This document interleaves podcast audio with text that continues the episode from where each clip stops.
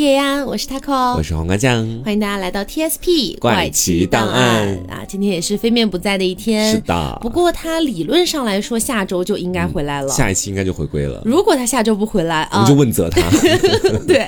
然后呢，今天是其实算是有一点点像追根溯源，嗯，但是呢，又有一点点像那种世界荒诞历史的感觉，是有点儿，嗯。然后我们今天的主题其实是识人，嗯啊，失。聊啊，这个什么喝血呀，啊，用头盖骨啊，天哪！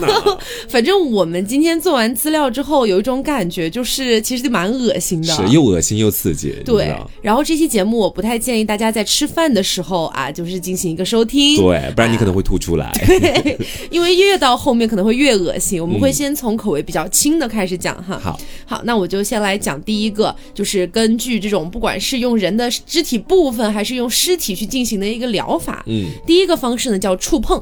啊。啊，是这样子的，就是一七五八年的四月啊，有一份杂志叫做《绅士杂志》，嗯，上面报道了一个故事，说呢有一个大概九个月大的孩子被送到了一个人的手上，这个人是谁呢？嗯，是一个刽子手。哦，哎，送到这个刽子手手上干嘛呢？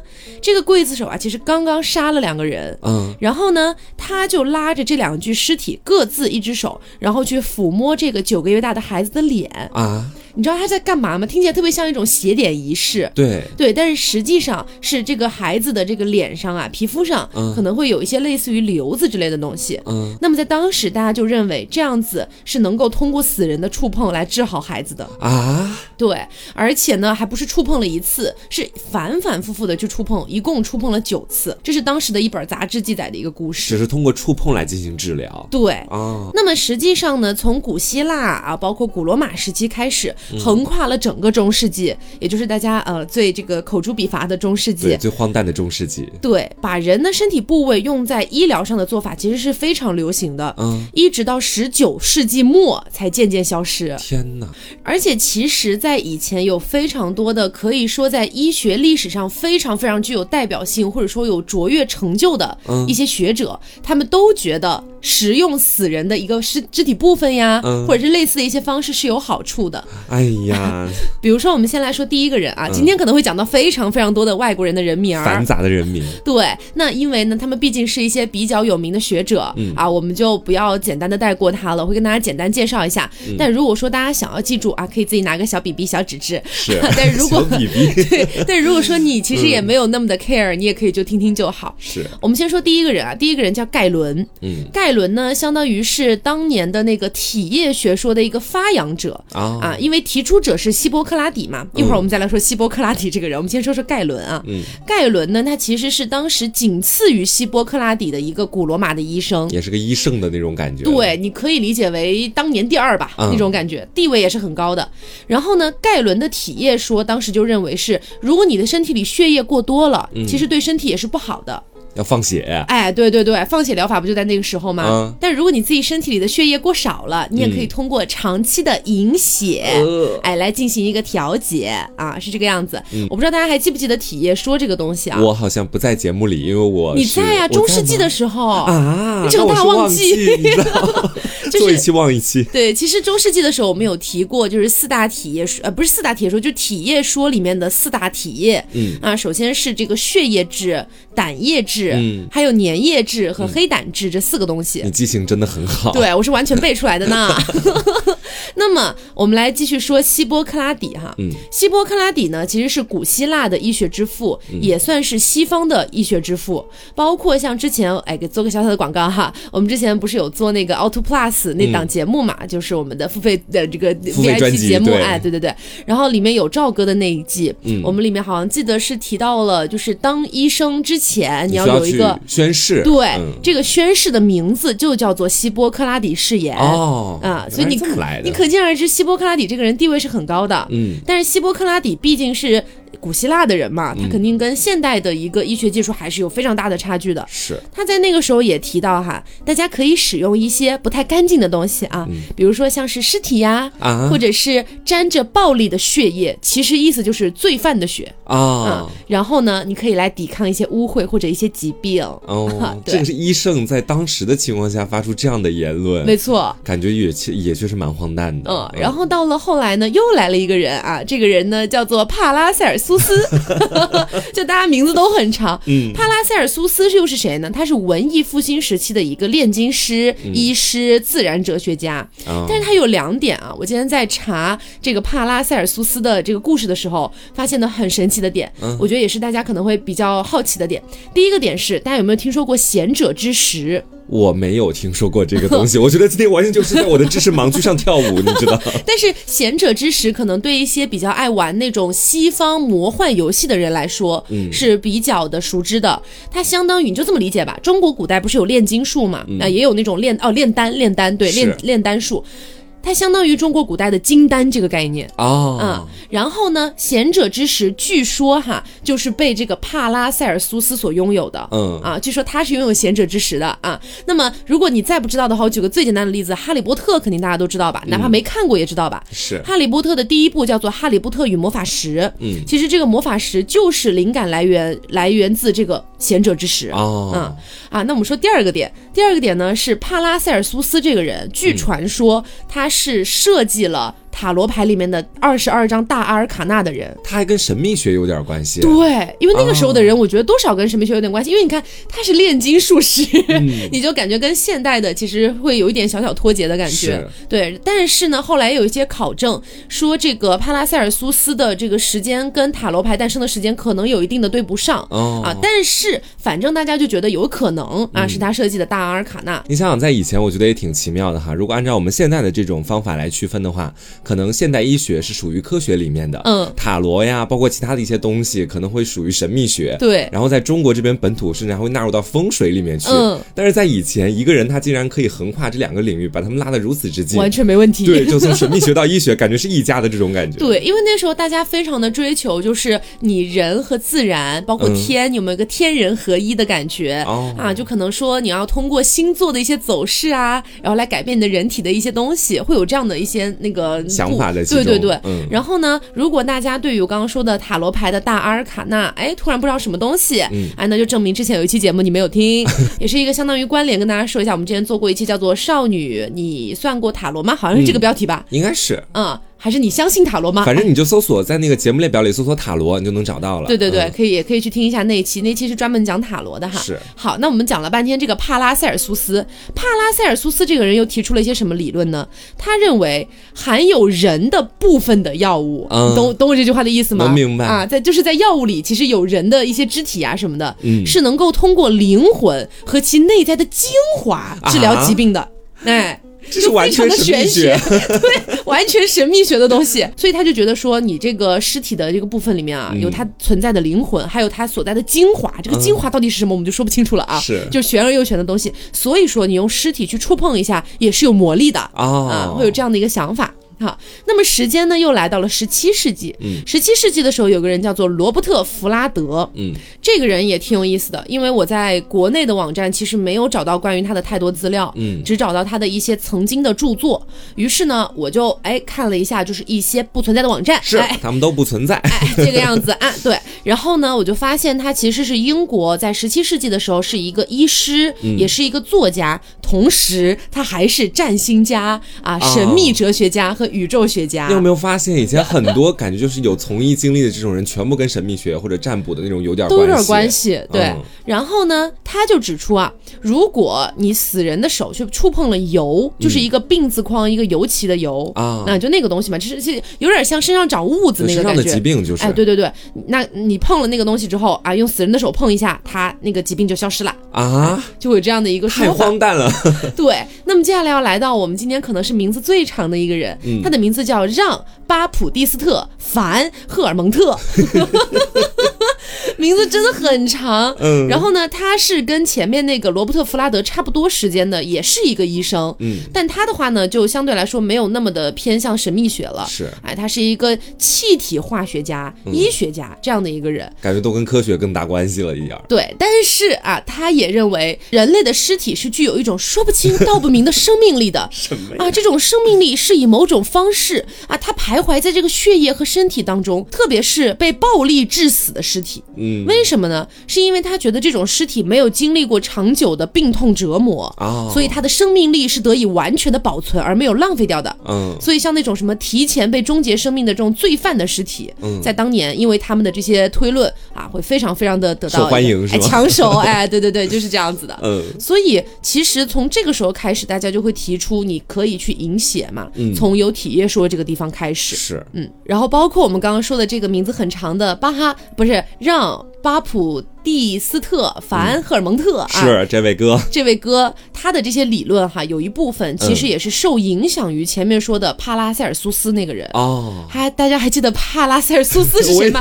就是拥有贤者之石那个人。明白明白明白，是他。对对对，就是这样。所以他们其实多少还是有点一脉相承下来的。是，嗯，因为你前面说的基本上都是好像已经涉及到饮血这个部分了嘛。然后我就特别好奇，我今天也是在查资料的过程当中，我就很好奇，说西方那边他们第一个出现的真人吸血鬼。或者说这种文化可能是从哪一个相对来说我们可以说是起源的地方开始的呢？我还果真找到了这样的一个人啊，这个人的名字呢叫做弗拉德三世采培石。天哪，名字都好长。到后面的话呢，我们就叫他弗拉德三世好了，就不叫他后面的那个采培石这个名字了。嗯，其实呢，这个人他是瓦拉几亚这个地方的大公。瓦拉几亚是个什么地方呢？我告诉大家，它是现代罗马尼亚的一个部分 啊。但是呢，在从前他曾经是一个大公国，也就是一个小小的国家，你可以这么理解它。然后我们再说到这个弗拉德三世，为什么我们会觉得说他有点嗯，在吸血鬼上面跟他有点渊源？你是说觉得可能他是最早的吸血鬼这个意思吗？嗯，可能会有这样的一种含义在其中。哦，我们来看这弗拉德三世他后面的那个名，刚刚跟大家说的那个彩佩石，嗯啊，他在这个罗马尼亚语当中的意思其实是穿刺的意思。嗯，所以说呢，大家在现在基本上都会叫他说穿刺弓。哦啊，这个公也就是大公的那个公，老公的公。这个大家能理解吧？对，然后他也是著名的吸血鬼传说德古拉伯爵的原型哦，所以我才说他可能是整个吸血鬼文化处在发源地带那个地方的人。那他做了什么会被这样？对，我们接下来就要说到为什么说他是吸血鬼的这个缘由嘛。嗯，但是在说他为什么是吸血鬼的缘由之前，我们先来聊一聊瓦拉吉亚这个地方。为什么？因为他跟这个地方的一些战争啊，包括发生的事情有着紧密的关系。我们说瓦拉吉亚呢，其实它的历史可以追溯到十三。世纪末的时候，嗯，这个时候的瓦拉吉亚，它名义上是匈牙利王国的一个部分，嗯，但是你知道，它其实是不服从的。其实那个时候挺乱的，各种王国的划分啊什么的。是，他只是表面上说好，我可以去当你的什么类似于附庸国这样的东西，但我内心里其实根本是不服从你的。所以说呢，在一三三零年的时候，瓦拉吉亚就和匈牙利的这边的军队发生了斗争。嗯，之后瓦拉吉亚的人民还有军队击退了匈牙利的军队。哦，他们独立了。对，宣宣布自己正式成为了一个独立的大公国。啊，然后我们再。把时间放到一四一七年，这一年里面呢，瓦拉吉亚他接受了奥斯曼的一个宗主权，他成为了奥斯曼的一个附庸国，他又被贬，对，又被贬了。然后呢？他还是像从前跟我们前面所说到的那个匈牙利一样，他还是心里有点不服，所以和这个奥斯曼其实中间也打过，又发动战争。对，在和奥斯曼发生冲突的这个期间，我们前面说到的那一位穿刺工弗拉德三世，他其实就是以他残酷的对待奥斯曼入侵者的那个方式而出名了。哦，我们说到的这个弗拉德三世，当时在战争过程当中，其实是瓦拉吉亚非常高的一个领导层。嗯啊，所以说他当时是如何去对待那些侵入他们国家的奥斯曼入侵？者呢？首先，第一个就是他带兵打仗，非常的勇猛，基本上战无不胜。第二个就是，不管是对当时的战时的俘虏，还是在自己的国家里面违法的那些贵族或者百姓，他全部都会用一种刑罚，我们就是我们前面提到的穿刺之刑。嗯，什么叫穿刺之刑？就是把人完全钉在肩桩上，然后这个人就死了。嗯，啊，他会穿刺过非常多的人，所以说呢。在历史上面就会有很多人，他们会觉得说啊，弗拉德三世他有这种见血就会发狂的病症，哦，所以他迫切的希望自己能够不断的看到有人被穿刺，看到鲜血从一个人肚子里喷出来，嗯啊，所以说慢慢的，大家对他的这个形象，包括是一些编年史学家，都会觉得说，哎，这个人的行径非常有意思，也就会去花比较大的笔墨去给他记录下来。所以说呢，在之后经过这个不断的流传，到后面爱尔兰的小说家布拉姆斯托克，他有一篇小说叫做《吸血鬼德古拉》。就是以它为原型的哦，所以他其实，在那个时候只是做了穿刺这样的事情，并没有一定程度上出去吸血呀，还是干嘛的。他只是通过这样的一个形象，然后再加上那些编年史学家的一个加工，给后世造成了很大的影响，进而缔造了整个吸血鬼的历史，都可以这么说。嗯嗯，好，那么黄瓜酱讲完这个之后啊，我来给大家讲一个算是很早很早的事情，因为你刚刚讲的差不多是十二、十三世纪的事情嘛。嗯，我来讲一个公元一世纪的事情，太早了吧？因为其实，在公元一世纪的时候就已经有记载，说人就是喝人血这件事情了。嗯，公元一世纪的时候，有一个人，他叫什么呢？他叫老普林尼。我当时看到这个名字，因为我毕竟不是什么学哲学之类的，我说实话我没有见过这个人的名字。嗯，但我当时非常的好奇，我想说为什么他叫老普林尼？难道还有年轻普林尼什么的吗？因为特别是个老字是吧？对，我就去搜了一下，没想到还真的有一个小普林尼啊？怎么回事呢？就是老普林尼哈，他是古罗马时期的一个作家。嗯，这个作家呢，他是那种百科全书式的，他有一本书就专门写的是自然史。哦，哎，非常牛逼。好大呀！对，非常牛逼的一个作家。那么呢，他当时就在自己的书里面写到了一句话，说的是癫痫患者如饥似渴的痛饮决斗士的血液，就仿佛是在喝下生命啊！嗯，这是药是吗？对，这其实是关于我们后面会讲到的整个欧洲中世纪有可能哈是源于这句话而导致的非常非常多变态的行为。哦，因为这里只是写到就是说有些癫痫患者他要去喝决斗士的血嘛。嗯，为什么呢？因为就像我们前面。讲到的。决斗士的死是非常突然的，他没有受到任何病痛的折磨，他的这个血液里面还有很多的生命力没有被浪费哦，符合前面所说的那个，对，没有被没有被浪费这样的感觉，其实都是从这个地方可能一脉相承下去的。嗯，那么说回来哈，我们来说个题外话，老普林尼啊是一个作家，那么小普林尼呢？小普林尼是谁呢？他是也是在罗马那个时期的一个律师、作家和议员。嗯，为什么一个老一个小呢？啊，因为这个小普林尼是老普林尼的侄子哦。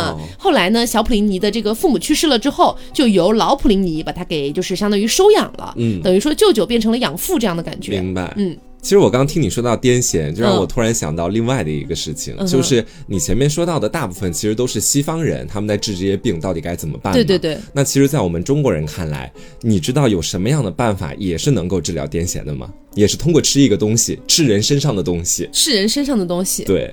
不会是我们之前讲到过的东西吧？是对，就是你，我知道你现在已经想到了，但你可能还没想到那个词儿，就是紫河车啊，就是胎盘的意思嘛。嗯，为什么哈？其实是在《本草纲目》里面就记载了用紫河车治疗癫痫的办法。嗯，它里面是这么写的啊，说久癫失志、气虚血弱者，用紫河车治静，烂煮食之。意思就是你把这个胎盘洗干净了，然后给它煮掉，然后你自己再把它吃掉，就可以治疗了癫痫。对，而且呢，还会有一些在我们历史上留下来的书里面。有真实的案例。说是这个清代的医学家于震，他写了一本书，叫做《古今医案案》。嗯啊，这个当中就记载了，可爱《古今医案案》。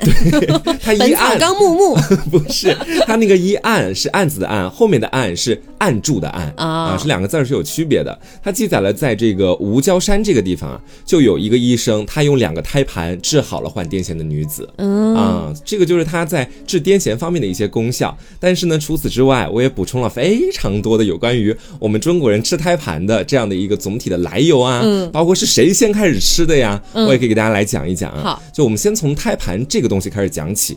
这个东西前面讲了叫紫河车，大家得明白啊，这些都是中医学里面的概念。对，西医他不谈这个，也不信这个。就这么说吧，老有人说我们节目老爱黑中医啊，说中医不好啊什么的，其实也不是。我们是基本上对于那种非常非常古老的一些传统医学，嗯，首先我们认可它里面肯定是有一些部分是 OK 的，对，但是确实也有很多是比较荒诞的，嗯，就比如说大家可能现在都觉得哦，西医挺怎么样怎么样，我们这不也在分享就是什么十五、十六世纪的时候西方医学是多么的荒诞的事情嘛？所以没有必要拿这个来说，我们就单纯的。是说，可能在古代的时候，我们认为会有一些荒诞的一些医学故事吧。对，反正我觉得就是大哥也不要笑二哥，这两个 就是都差不多。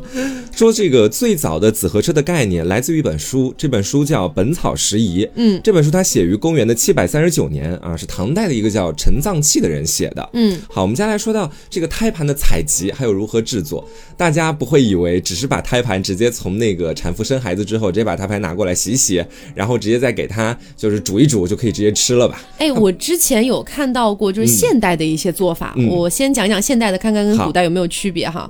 就是呃，有一些地方它好像把它称为什么生货和熟货啊，就现在不是还是有那种地下的贩卖胎盘的一些产业嘛，黑产业。然后我之前看到一个记者去做了一个暗访，嗯，然后就发现是有人专门会收那种生胎盘，就是当等于说是刚刚从医院拿出来的啊。然后也有一些人呢是制作好了，就等于说风干啊之类的再卖给别人。是在古代是怎么样？在古代或者说是我们直接以它是如何入药的开始去讲起啊，明白？因为有太多的人可能这个东西也并不是什么特别稀有的东西，像天山上的灵芝啊什么的，每家每户可能都会有，所以每个人的处理方式都不一样。但我们只说它是如何去入药的嗯啊，它是收集这个健康产妇，必须得是健康的产妇，你不能有一些血液疾病。嗯那如果有血液疾病的话，就不能使用。嗯啊，收集健康产妇的这个新鲜胎盘，先放到这个清水里面去洗。嗯，然后把这个胎盘上面的一些筋膜啊给它剔除掉。嗯，之后呢，再把这个脐带上面的血管把它割开，把里面的血全部都挤出来。嗯啊，然后呢，再洗数次之后呢，这胎盘大致就是清洗完成了。但是在之后还会有很多的工序啊，比如说接下来就是用一些细铁丝网把这个胎盘里面绷紧啊，然后呢再把它的四周用线缝住。你可以去想象一下，想象什么？就是我们在池塘里面捞鱼的那个渔网的那种感觉啊，给它在里面用那个铁丝给它撑开了。为什么呢？整个的就是一个网状，因为这样你把它放入到这个开水锅当中去煮。哦，我明白了。对，煮的时候等它开始去浮起来了之后，就代表它煮熟了嘛。嗯，然后再剪去这个胎盘。边上的羊膜，再把它放到这个无烟的煤火上面去进行炭烤，啊，烤完了之后呢，它的整体质地达到 没有没有没有，它整整体质地达到一个挺疏松的感觉就可以了，嗯，大致是这个样子的，然后就可以准备入药了，对，然后之后就可以开始准备入药了。你去看到网上很多的一些紫河车的那样的一些图片，你会觉得说，哎，这胎盘怎么能变成这样？感觉像是几块泥土一样，嗯，它其实就是通过这样的方式就给它做出来的，明白明白。然后我们再说到这个紫河车啊，为什么它叫紫河车？我觉得很多人应该都会有这个好奇。我以前也挺好奇这个，对吧？你叫胎盘就就叫胎盘吗？为什么会说它是紫河车？这个原因是这样子的哈，在《本草纲目》里面就写了，说天地之先，阴阳之祖，乾坤之始，胚胎将照。啊，九九数足，胎儿则成而载之，遨游于西天佛国，南海仙山，飘荡于蓬莱仙境，万里天河，故称之为河车。我不知道大家有没有听懂这什么意思哈？其实我们简单的听懂一点点，对，简单的说一下，就这孩子他来的时候呢，其实感觉是从天上或者从哪儿来的啊，等于是遨游了整个世界，遨游了这个西天的佛国。那是什么东西帮助他去遨游到这些地方的呢？是那个胎盘河车，对，大家会叫它。合车，然后呢，因为这个母体把这个胎盘分娩出来之后，稍稍的放置一下，它就会变成紫色，嗯，所以叫它紫合车。明白了，是这样的一个原因在其中，嗯。然后我们说在《本草纲目》里面，对于这个紫合车真的是夸了又夸啊，基本上什么作用感觉都有，我就不给大家去说在《本草纲目》里面它的原文是怎么写的了，嗯。总而言之，其实呢，包括我们大家现在能看得出来，我们国家人到现在还有很多人觉得胎盘是一种滋补的上品，你甭管什么病，感觉吃个胎盘都能治好，嗯。在前面的很多的书当中，其实都是在这样的去写，大部分人都在说啊，能让一个人回到几十年之前的状态，年轻如一个少年一般。但这其实我们都知道是不可能的。对。然后接下来我们说到最早使用这个紫河车的，大概是在什么时候？嗯，据史料记载呢，在中国历史上最早将人体胎盘作为保健啊养生用的这个人，其实就是在两千两百年前统一中国的秦始皇啊。嗯，是这样的，说是在秦始皇还干这事儿。对我待会儿跟你说原因，你肯定就知道了。是说在这个公元前二一九年的时候，这一年秦始皇四十岁，他在这个渤海湾在这边巡查啊，整个京都的海疆是否安好。嗯，然后同时呢，他还在寻找长生不老的药啊。对，这个是有听说过传说的。对他找遍天下嘛，到最后他觉得说会把这个目光落在胎盘上面，就是说他好像有这种长生不老的功效。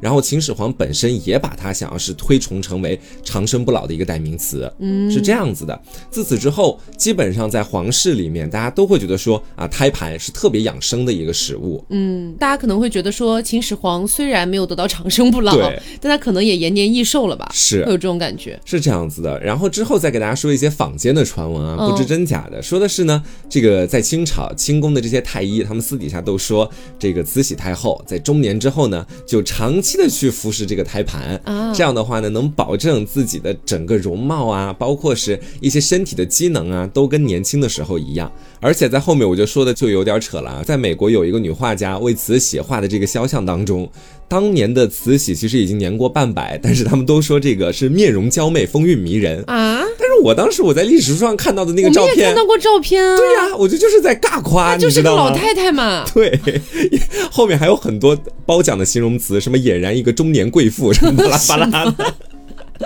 所以说，这个就是胎盘大致在中国的一个历史了。好，嗯，那又说回来啊，胎盘在这个《本草纲目》里面记载是用于治疗癫痫，对吧？嗯。那么其实癫痫这个东西，可能是以前一直没有被解决的一个问题，而人们又很想尝试去解决它。嗯。所以在西方啊，我们又回到西方的视角。好。西方其实，在很长很长的一段时间里面，都在尝试各种各样不同的方式去治疗癫痫。嗯。但是呢，你知道癫痫的发作，它通常不是一直发作的。是，它有的时候是间歇性的嘛，所以如果有一个人他在服用一些莫名其妙的药之后，他几个月的时间里没有发病，啊，他就会觉得，哎，你看。这个药果然是有效的吧？大家都会这么觉得了。对，所以才会一直流传下来。比如说，我们举一个例子啊，也是喝血的一个故事。嗯，是一六六八年的冬天，有一个英国人，他叫做爱德华布朗。然后呢，他在维也纳目睹了好几次的一个处决啊，相当于刽子手把他杀了这样的一个过程。然后呢，在死囚被斩首了之后，他就会看到有一个人或者好多人手里面拿着一个罐子。啊，这罐子是空空如也，什么也没有。干啥呢？然后向着尸体飞奔而去。嗯。然后用罐子装满从尸体的脖子里喷射出来的鲜血。啊。然后装满了之后一饮而尽。为什么？也是为了去治疗疾病吗？对。还有另外一些人可能会拿手帕把整个血液让它浸透嘛。嗯。浸透了之后啊，可能敷在自己的脸上，敷在哪里啊？其实就是希望能够治疗癫痫。原来是这个样子，对，这就是一六六八年的冬天啊，在维也纳的故事，是很荒诞。对，还有一些也很扯，比如说十五世纪的时候，意大利有一个学者叫做马尔西里奥·费奇诺，嗯，这个人又是谁呢？他是文艺复兴时期的一个学者和哲学家，嗯。其实他跟医学并没有沾上关系，对呀，对他甚至连占星学都没有沾上关系，嗯，但是呢，他就提出了一个理论，他认为年轻人的血液是可以让老年人恢复活力的。哎呦，我觉得在那个时代，真的什么瞎鸡巴人都能。提出自己的理论，对，更扯的是，他当时写到啊，大家应该像水蛭一样啊，从这个刚刚割开的左臂的静脉吸食一点血液。如果你认为直接吸血啊，让你感到有些不适啊，那么我费奇诺给大家建议，你也可以把血，然后里面加上糖，把它煮熟了，或者是把血和糖混合了之后，用热水再去蒸馏它，再来饮用。天哪，就是在血里面去放糖，然后变成糖血。就好像能让人更加接受一点这样的感觉。你知道最可怕的是什么吗？我听这个最可怕的是，大家对于血好像慢慢的觉得说它是一种饮品。对，我开始加入一些东西去给它调制，很可怕。你可以每天都喝这种感觉啊嗯。然后我再来说一个很残暴的故事啊，这个故事呢反而跟之前另外一期节目也挂钩上了。嗯，是在一四九二年的时候，有一个教皇，他叫英诺森八世。嗯，一定要记住英诺森八世这个人，为什么呢？因为。他在，也就是他在位的那几年，他颁布了一个法令。什么法令？这个法令就是猎巫行动啊啊，记得吧？我们之前不是讲过中世纪呃那个什么猎杀女巫那一期节目，其实就是来自于这个教皇。英诺森巴士他颁布的，嗯，那然后我们之前不是也在那期节目里面讲到过，说出版过这个《女巫之锤》这本书嘛，臭名昭著的那本书啊，你可能没有听，我不在那个时候，对，但是听众们应该是知道的，嗯，那《女巫之锤》那本书就是在颁布了这个法令之后的两年出的，它出的目的其实就是为了完善这个英诺森巴士他发布的这些禁令，这些这些要去猎杀女巫的这些行为，然后《女巫之锤》给他编造一些理由，哦，所以是这个样子的一个逻辑。哈，嗯，那我们来说这个英诺森八世他干啥了呢？他为什么这个臭名昭著，然后又非常的残暴？这个故事呢？招人恨是为什么呢？哎，时间我们来调回到一四九二年，嗯。这个人啊，英诺森八世哈，他虽然是一个教皇，但是呢，他其实非常的无耻。他呢和这个意大利啊，包括各个的一些邦国，全部都是冲突不断嗯啊，反正动不动就说，哎，我们来打打啊，这样子搞战争。对，所以导致整个教廷的一个财政上面其实是入不敷出的。嗯，然后呢，他还有十六个私生子。哦，所以其实是一个非常那个什么的一个教皇啊，是非常淫乱。对，然后又加上他迫害女性，其实就是迫害女巫嘛。嗯，因为那个时候我们在那期节目里面也讲到了，其实大部分的猎巫行动猎杀的都是女性，猎杀了大概百分之八十多都是女性这样子。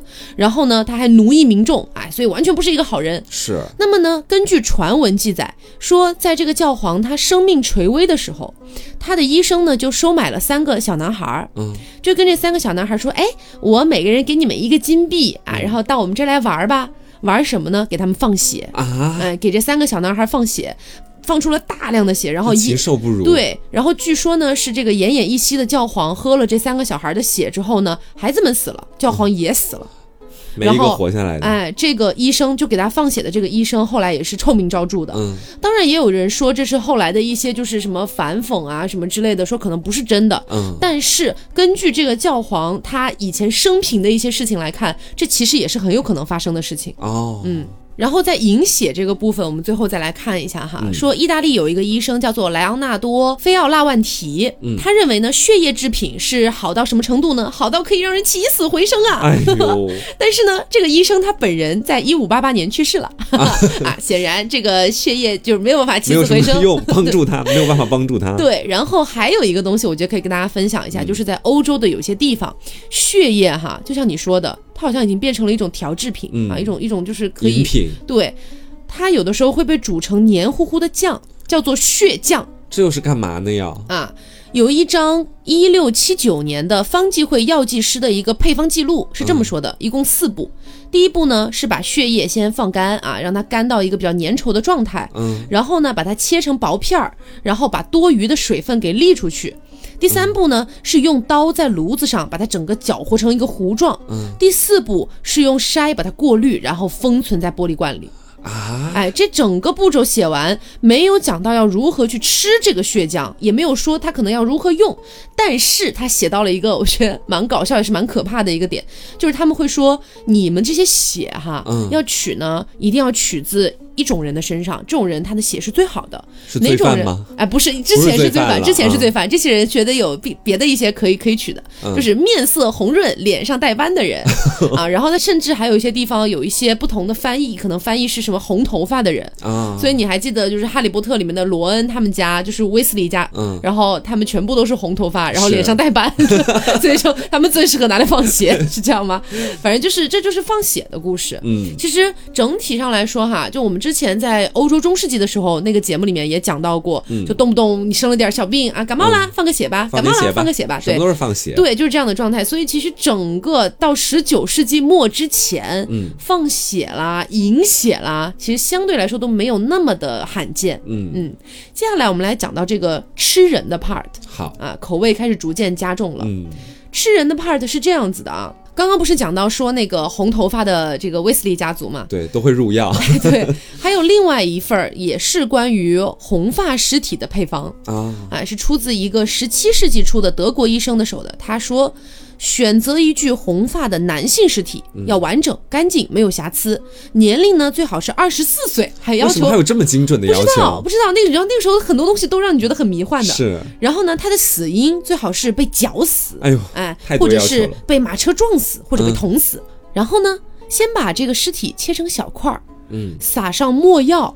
还记得吗？墨药是香料里面的，对讲到的。对，我们之前讲香料的时候讲到过，撒上墨药，还有芦荟，然后呢，把它所有的东西泡在这个葡萄酒里面，给它捣碎，嗯，然后把它阴干啊，最终的成品甚至可以和烟熏肉相媲美。哎呦，最奇妙的是啊，这个东西它是没有臭味的，嗯啊，你加了墨药，还有那个芦荟，应该是会吸收掉一些气味的。对，然后呢，这个干肉当中还会保存着一种不知道是什么东西的红色的萃。萃取物，嗯说这些东西啊，包括这个肉是可以促进伤口的恢复和治疗很多其他疾病的。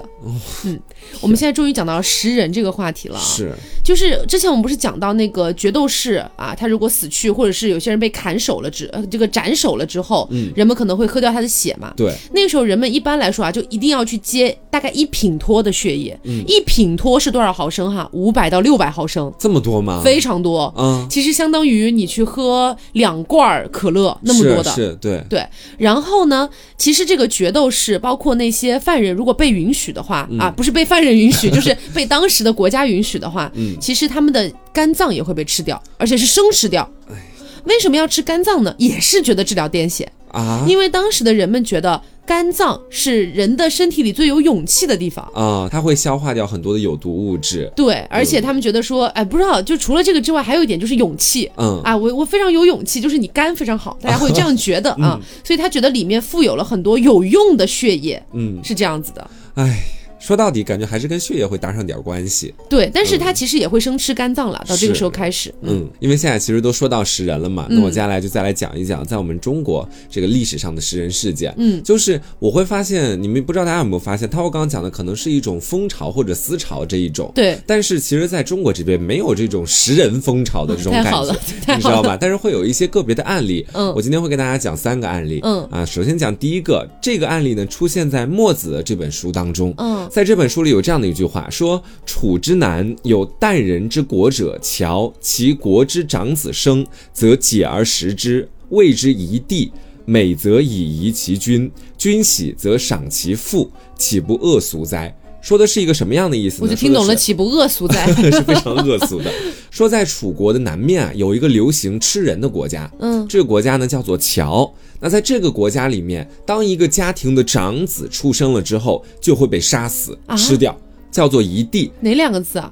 夷呢是因地制宜的那个夷，弟的话呢是弟弟妹妹的弟。姨是因地制宜的那个姨，就是便宜了弟弟这个意思是吗？就是为弟弟好吧，我觉得大致也就是这样的一个感觉哈。不就是便宜了弟弟吗？做出多种翻译嘛，我们两个方便每一个人收听。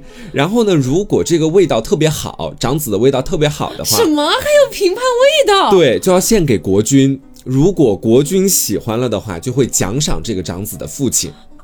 啊，好奇怪啊！对，然后接下来就到你听懂的那句话，就是这难道不是一种恶俗吗？啊，说的就这样的一种民俗。嗯，然后在之后呢，还会有下半段，下半段呢就是一个回答。他说：“虽中国之俗，亦犹是也。杀其父而赏其子，何以义？食其子而赏其父者哉？苟不用仁义，何以非夷人食其子也？”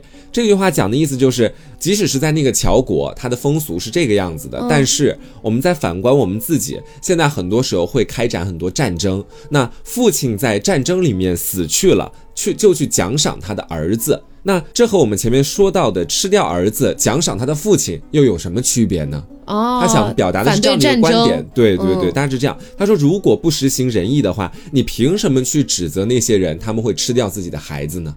啊，大致就是这样的一个意思。哇，嗯。好哲学啊！对，然后后面是落到这个点上的，就说这个仁义什么的一定要落实下去。嗯啊，然后第二个故事呢是在南史里面提到的，说有一个小国家叫皮谦，嗯啊，那这个国家里面呢，他们有一句话说叫“国法行人”。并于王前啖其肉，我不知道大家有没有注意到，很多次我都提到“啖”这个字，嗯。啊，这个字呢是一个口加一个天气非常炎热的炎，这个表示的是吃的意思，嗯。啊，那么我们前面说到的那句话就是，当将犯人处死的时候，是要当着所有人的面把他的肉吃掉的，啊，要吃掉犯人的肉，这个是，并且呢，这还不只是这样，还要把他的脑袋当酒壶去用。就是说，又取其骷髅破之以饮酒，这跟西方也对上了。我后面会讲到西方也会这样操作，也有这样的操作。对对对，嗯，然后呢？我们接下来继续来讲第三个故事啊。第三个故事呢有名字啊，叫石虎父子。我不知道大家有没有听说过哈。我们先来说石虎。石虎这个人呢，一辈子没干。我以为是两个父子一起去吃老虎。不是 不是，这石是石头的石，虎是那个老虎的虎，这是爸爸，你知道吧？他有个儿子。我们先来说这个爸爸嘛。嗯。这个爸爸呢，其实也算是一国之君，但是呢，一辈子都没干啥好事儿。他是奸杀抢劫啊，然后为了达到自己的目的，誓不罢休啊。想要去爬上王位啊，什么家人朋友兄弟姐妹全部都杀，很无情啊啊！就这样的一个人，他生出了一个儿子叫十岁。那这这个人呢，也不是个好东西，他甚至玩的比他爸还要大啊！他会怎么去做呢？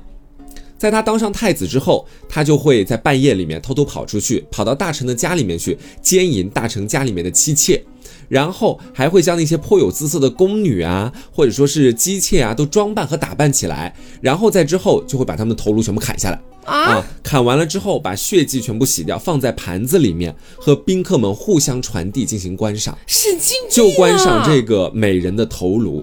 他还会把宫里面有姿色的尼姑啊，这个十岁都会和他们交欢之后，然后就把他们杀掉，并且把他们的肉和牛羊肉放在一块煮着，这简直是有神经病了啦！对，然后之后呢，他会把这些肉赏给自己家里面的人呐，或者自己的门客，还会一边让大家一起吃吃肉，一边问大家说啊，你们知不知道这里面到底有什么肉啊？猜猜看。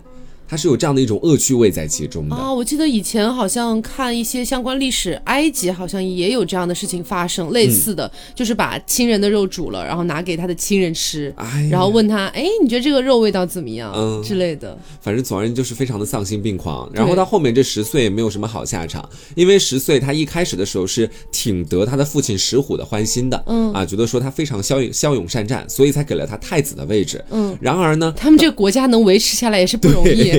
然后到后来呢，是因为说这个十岁他太过于沉迷于人世间的那些花天酒地，然后每天都是无恶不作，嗯在这些自己的工作或者说政绩上面是毫无作为的，然后和他的爸爸又会产生很大的这样的一个冲突。嗯，之后他的爸爸就因为这些冲突而责罚这个十岁。十岁呢？他非但没有去主动的讨好爸爸，因为我觉得大部分的太子可能说，那我就委曲求全一下嘛，反正你死了之后，整个国家都是我的。对，他不这样，他会伙同其他人一起准备谋反啊，然后最后被他爸发现之后处死了，啊，一家老小全部合葬在一个棺材里面。他们这个地方也太可怕了吧！是，反正就是是这个人，不是这个地方，就单一是这个人。但是他们俩是国君和太子，哎，风气很烂，是吧？对呀。嗯，好，那刚刚黄瓜酱讲了几个中国古代记载的这样的故事，我也讲一个，其实也是在李时珍的这样的一个著作里面记载的故事，叫《密人》啊。我觉得可能有一些听众多多少少有耳闻过哈。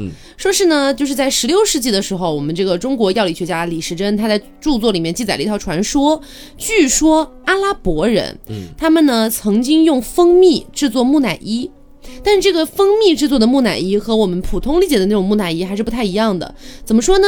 说这个尸体是由一位老人他自愿捐献的。嗯，然后呢，说这个老人他在还没死之前，嗯，他每天什么都不吃，每天就只吃蜂蜜啊。然后直到他整个人排泄物也是蜂蜜，汗水也是蜂蜜，什么都是蜂蜜，连小便也是蜂蜜。当然这其实是不太可能的，我们只是说反正传说嘛哈。是。然后呢，在这个人死了之后，把他的尸体又在整个装进。全是蜂蜜的棺材里面，嗯，说整整百年之后被封存的这个尸体就会被人取出来，用一片一片的割取过来吃，说吃这个蜜人能够治百病。我的天哪！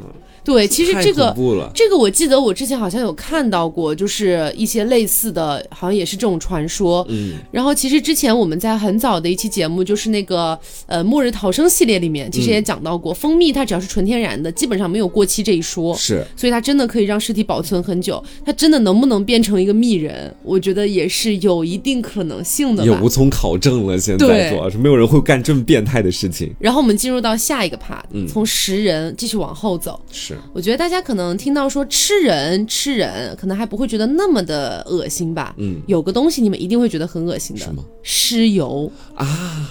然后包括我今天在查资料的时候，也看到了一张图片。嗯，这个图片是十七到十八世纪的药剂师他们用来盛放人体脂肪的容器。哎呀，烦死了！看起来就是像两个那种以前的那种大茶缸，你知道吗？就是刚解放的时候的那会儿那种，就叫叫什么？大瓷缸，你对对对，就是那个东西，长得特别像，然后上面写着拉丁文，拉丁文翻译过来就是人体脂肪啊。这个东西为什么要收藏它？大毛骨悚然，而且我不知道大家有没有印象啊，就是像那个我们小的时候会有一些谣传，就是说某某某某一些食品啊是用尸油做的呀。对对对对对。对，那个时候其实就对它有一点阴影了。是。然后我今天看到，确实是整个大吓到。就据说在以前哈，尸油这个东西啊，当然它呃，我觉得尸油可能分很多种，比如说有一些是法医学上的尸油，就是它尸体自然可能在腐烂的过程当中散发出来的。嗯。那也有一些呢，是它死了之后。后就被人为的拿去提炼的，反正就人体脂肪，大家这么理解就行了。嗯，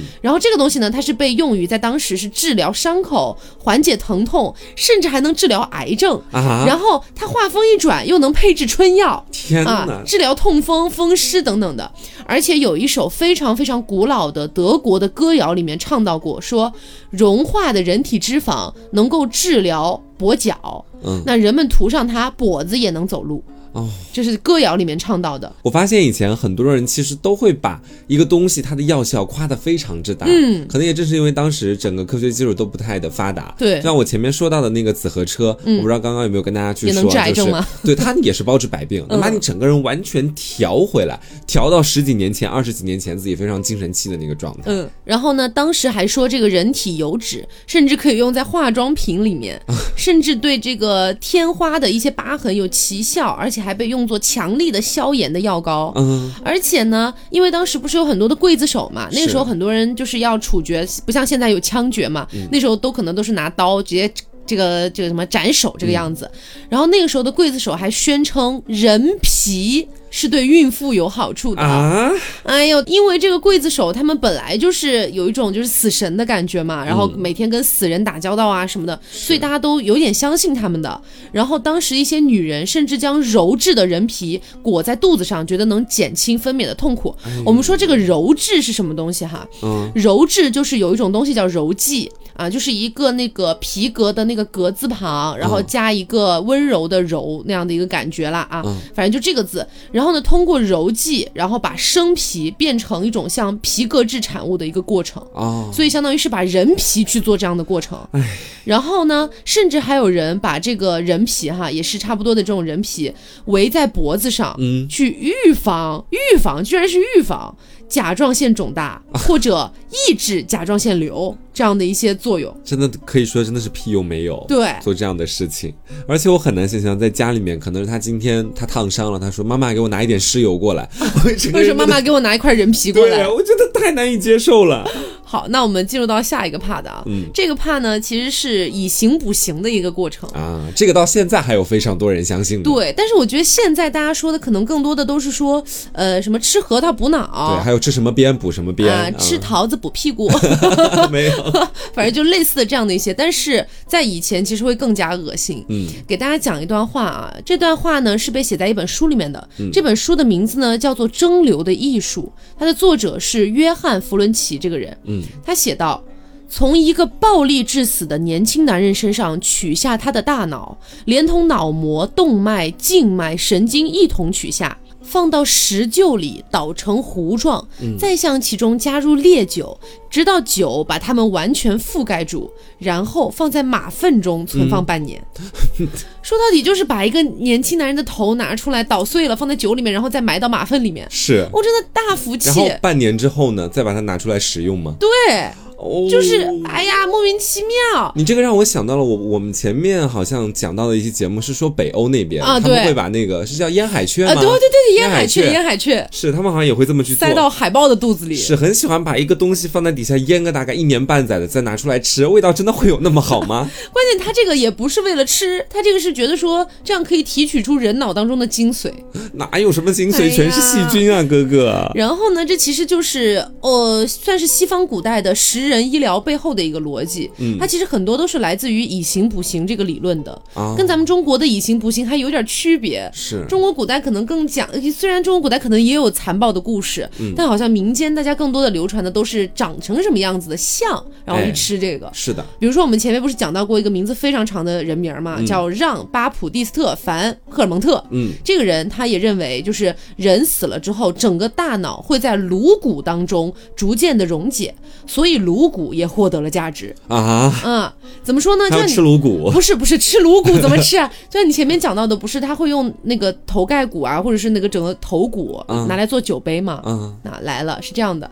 古希腊人呢，曾经使用过死人的大脑做的药丸，然后到丹麦的克里斯蒂安四世，据说呢，用颅骨磨成的粉末治疗癫痫，这些都是用大脑本身的东西来做。但是呢，当时的医生虽然是猜的，但是呢，也是相对来说比较正确的啊，猜对。对了，是这个，就他们觉得是癫痫是由大脑疾病引发的。嗯，所以呢，当时他们觉得这种疗法也是有一定道理的。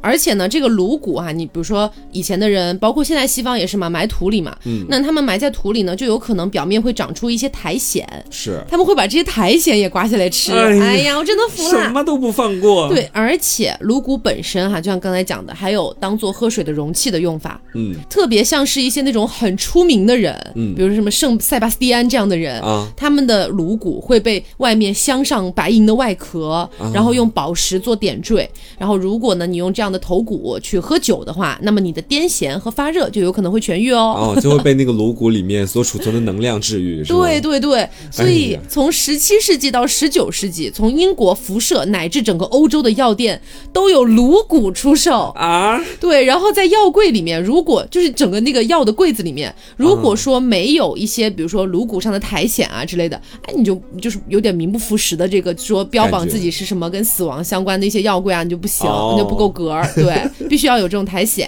嗯，而且据说呢，啊，就当时记载说这个苔藓啊，就是颅骨头上的这个苔藓刮下来的那种，到底是有多值钱？每个人都这么在意这个苔藓？对，说把这个苔藓塞在鼻孔里面是可以阻止鼻血流出来的。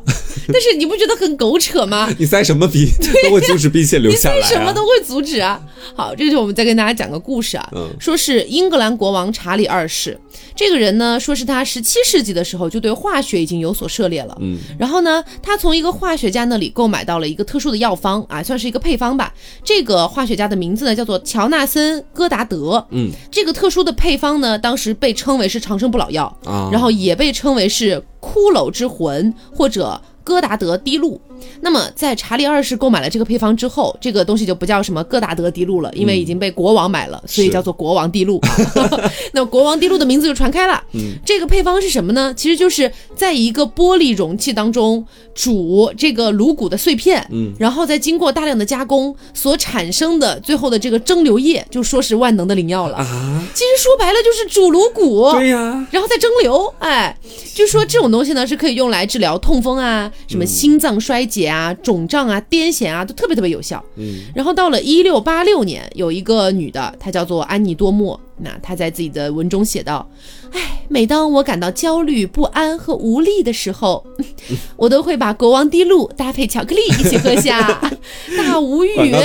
嗯，而且这个国王滴露是一直一直被用到了维多利亚时期，然后在那之后才渐渐的从药典当中销声匿迹的。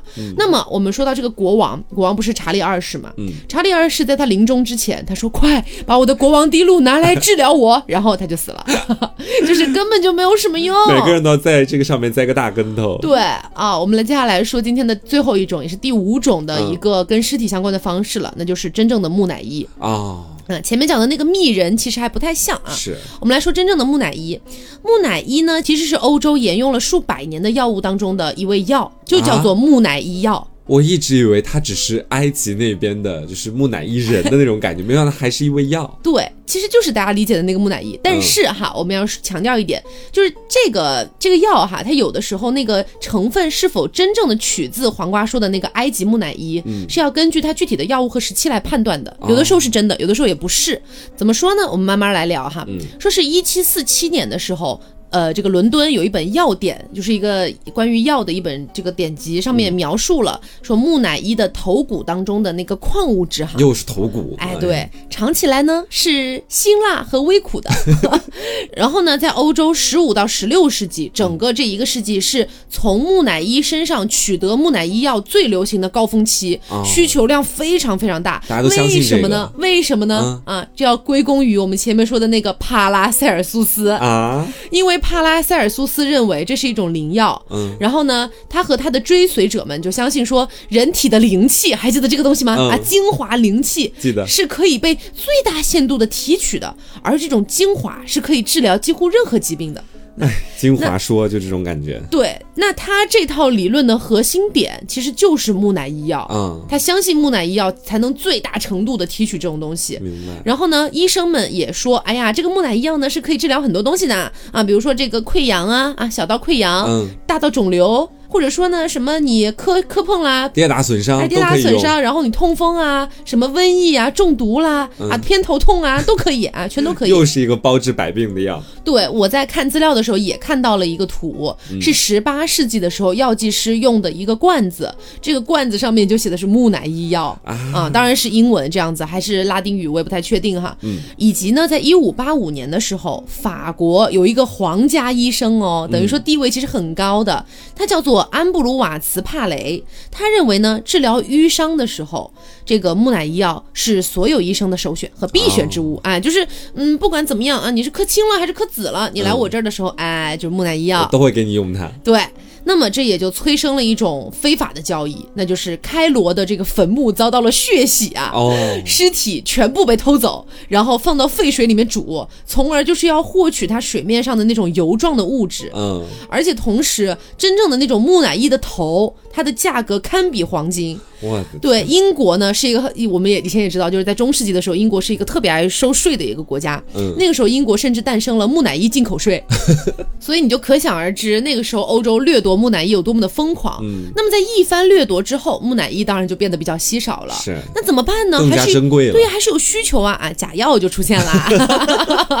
对，这些假药是什么呢？主要是用其他的尸体做的，比如说乞丐呀，或者死于麻风病或者瘟疫的一些病人的尸体。嗯，他们被搜集起来，然后呢，清洗干净，在里面填满了芦荟、墨药和沥青，盖那个味道。对，然后在火炉当中烘烤干燥，最后把它浸入这个柏油。当中，买家呢，其实对于这种木乃伊药，你不知道它到底是真的还是假的。是，但是呢，听到别人会有一些建议，这个建议就是大家一定要去挑那种黑的发亮的，不能全挑那种骨头啊、泥土啊、味道好闻的这个样子。反正会有非常多的一些指导啊。于是呢，大家也就跟着去选嘛。嗯。但是呢，木乃伊药还是一度供不应求，即便是在这样的情况下，还是供不应求。卖的太好了。对，所以有一些这个不太幸运的一些旅行者哈，在非洲的一些沙漠呀，或者在哪里去旅行的时候遇到一个沙尘暴。他不就死了吗？嗯，死了之后呢，他们的尸体也被捡回来啊，去做药。哎呦，因为他们的尸体在这个沙漠被天然风干过，所以也被称为阿拉伯木乃伊啊。嗯。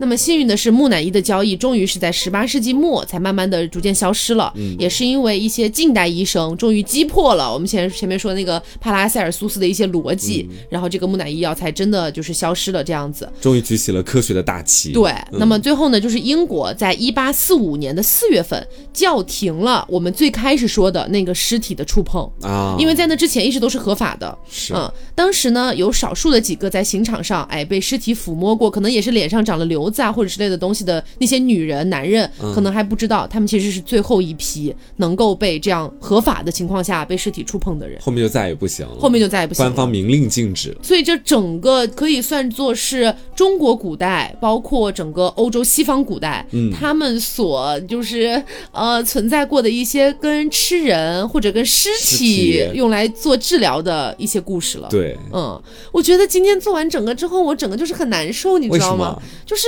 很不舒服，对，是因为其实我我觉得可能大家都会有这样的感觉吧。嗯，比如说你如果是在食物链里面，你去吃另外的动物啊什么的，其实是一个天然的物竞天择嘛。是，但是你去吃同类，就反而是不能吃自己的这种感觉。对，就像你看到一只猫在吃别的猫，你就会觉得很恶心。对，它在吃老鼠是完全 OK 的。对，就这种感觉。而且你前面还说到在那个头盖骨上面的那些苔藓，我很难想象，就是你该如何去面对那样的一个场景。你还要把它塞进鼻子里。对呀，我真的觉得没有办法去做到这些事情，叫停的确实是应该的。对，所以其实大家从这些里面也能看得出来，其实以前的医学在真正进入现代医学的一个呃时间段之前，都有愚昧的时候。是对，不管是中国古代还是西方古代，都是一样的，我们都有愚昧的时间。嗯，但是大家只要就是说现在取其精华，去其糟粕就好了。是的，好，那么今天的节目就到这里，那也希望大家能够喜欢。那么我是 taco，我是红瓜酱，那我们下周再见，拜拜。